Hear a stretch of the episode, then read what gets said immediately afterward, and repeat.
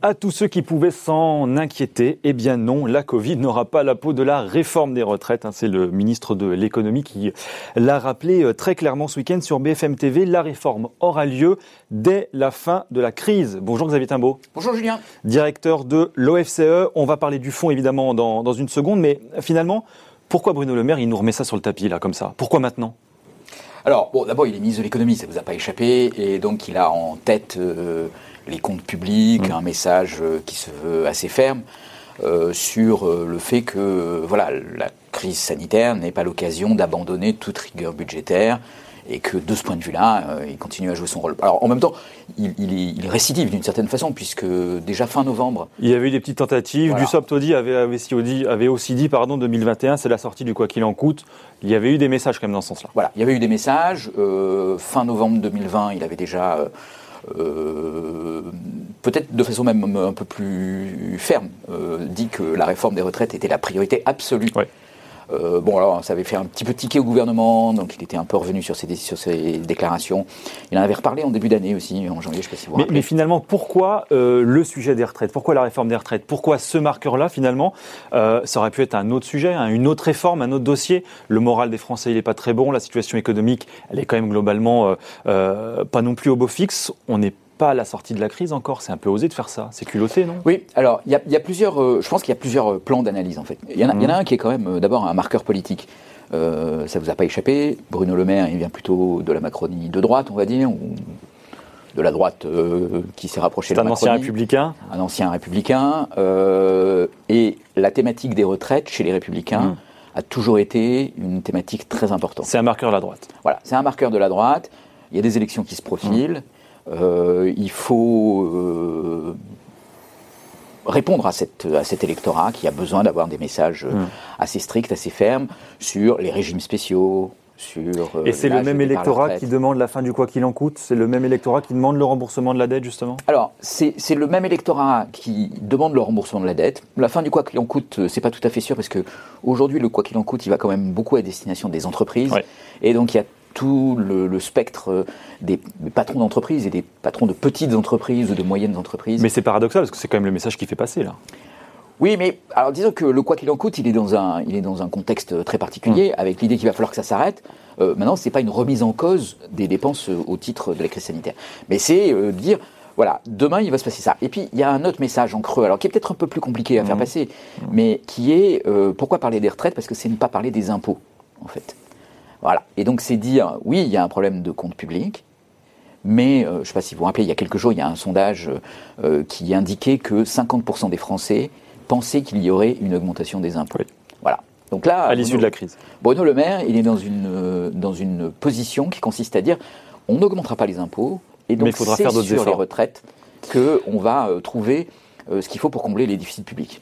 Je vous trouve un petit peu, euh, un petit peu dur avec ça parce que le régime des retraites, il est quand même déficitaire. Aujourd'hui, 234 milliards d'euros en 2020, c'est le corps qui nous le dit récemment.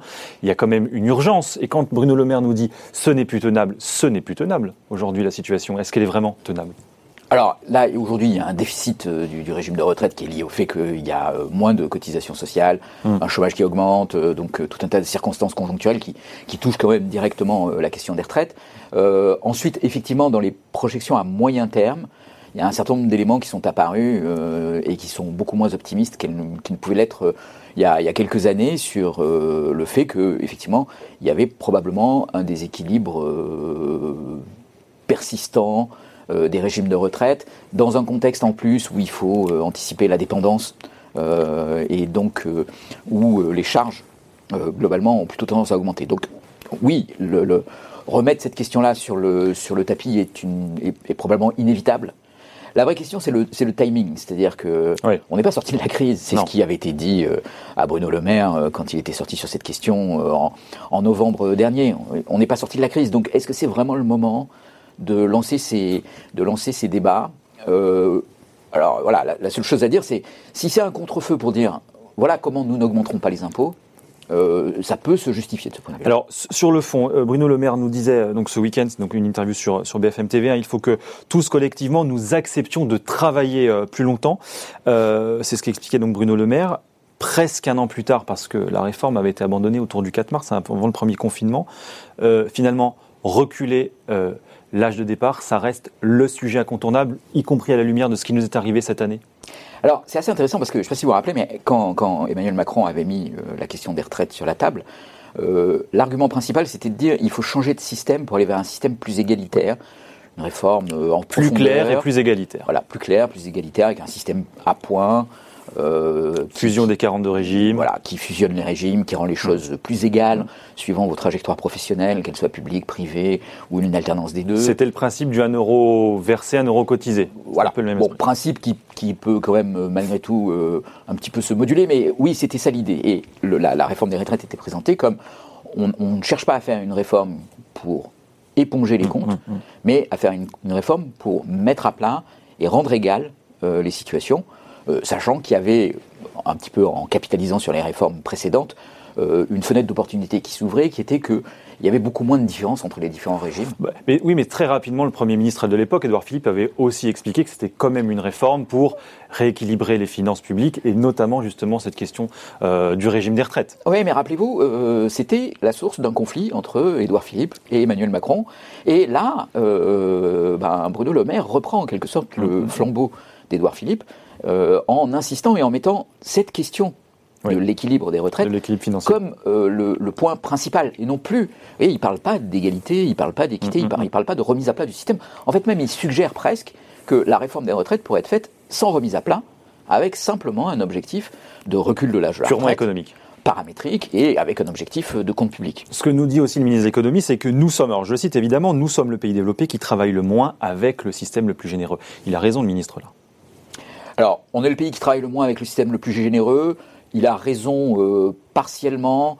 Il y a un gros problème de comparaison des régimes de retraite euh, dans le monde. Bah, si, on regarde Eurostat, Eurostat nous dit qu'on travaille 1646 heures en France, aux États-Unis, euh, au Royaume-Uni, pardon, 1853, en Pays-Bas, c'est 1886. On est quand même largement en dessous de l'Allemagne également, de l'Espagne. Non, la question est plutôt de savoir sur le, sur le temps de travail, oui. La question est plutôt de savoir sur la générosité. Mmh. Euh, la caractéristique du système français, c'est qu'il est principalement public. Et dans les autres pays, il n'est pas si privé que ça, parce qu'il y a beaucoup de garanties publiques, il y a des exemptions fiscales qui sont associées aux cotisations retraite. Donc en fait, ça, bon, ça brouille un petit peu les, les comparaisons entre euh, générosité des systèmes. Mais euh, oui, probablement, effectivement, du point de vue de la durée, même si la durée du, du effectif de travail a beaucoup augmenté en France, euh, contrairement à une idée reçue, on, on hmm. est encore en deçà d'un grand nombre de pays développés. Et donc, oui, c'est une question qui, au moins, doit être mise sur la table. voilà. La question est de savoir comment aborder ce débat des retraites. là, Bruno Le Maire, il l'aborde avec, euh, pour le moment, une seule proposition qui est recul de l'âge de la retraite pour équilibrer. Et, justement, est-ce que la crise sanitaire, est-ce que la crise du Covid va finalement un petit peu modifier les fondamentaux de la réforme initiale? Est-ce qu'on va maintenir, par exemple, cette euh, logique de fusion des 42 régimes? Est-ce que, effectivement, la, question de l'âge de départ sera peut-être davantage sur la table, par exemple? Bah, Tout ça, c'est des questions qui sont sur la table. Et puis, il y a des revendications, euh, on va dire, sectorielles, sur tous ceux qu'on a appelés les, travailleurs de la première ligne ou de la deuxième ligne, euh, avec, euh, vous rappelez aussi, euh, des, éléments qui avaient été mis sur la table aussi, d'éventuellement mm. de revalorisation des, des, carrières et des salaires. voilà, ça, ça va percuter le débat sur les retraites, parce que qu'est-ce qu'on qu'est-ce qu'on va dire à ces travailleurs de la première ligne et de la deuxième ligne en termes d'âge de départ à la retraite s'il n'y a pas de l'autre côté aussi une question salariale? Une autre question qui va arriver, qui va venir compliquer tout ça, c'est la question d'un petit peu plus d'inflation et de la revalorisation du point de la fonction publique euh, qui a été gelé pendant très longtemps et qui voilà donc. Et est-ce que l'autre question c'est pas aussi le poids qu'on va faire porter aussi sur les chefs d'entreprise et sur l'entreprise euh, sur la question justement de l'indemnisation et, parce que parce que parce qu'il y a quand même un sujet aujourd'hui des entreprises qui euh, n'ont plus de trésorerie. Alors effectivement le système pendant euh, la crise a quand même relativement protégé les chefs d'entreprise et la trésorerie des entreprises, mais il va y avoir un sujet, ça commence déjà un petit peu à gronder là. Oui oui ça ça, ça, c'est un sujet très important et mmh. effectivement le message il n'y aura pas d'augmentation d'impôts, il n'y aura pas d'augmentation de cotisation sociale. Oui comment on va faire Voilà c'est un message qui qui va commencer à, à, mmh. à, devenir alors à la fois très important pour le gouvernement et en même temps il faut qu'il garde toute sa crédibilité là-dessus parce que c'est un facteur qui peut contribuer euh, à beaucoup de pessimisme euh, de la part des, entreprises et donc à compromettre euh, les possibilités de reprise. Bon, cette réforme, en, un mot pour terminer, mais c'est une bonne dernière réforme du premier quinquennat ou c'est une première, c'est une bonne première réforme du second quinquennat?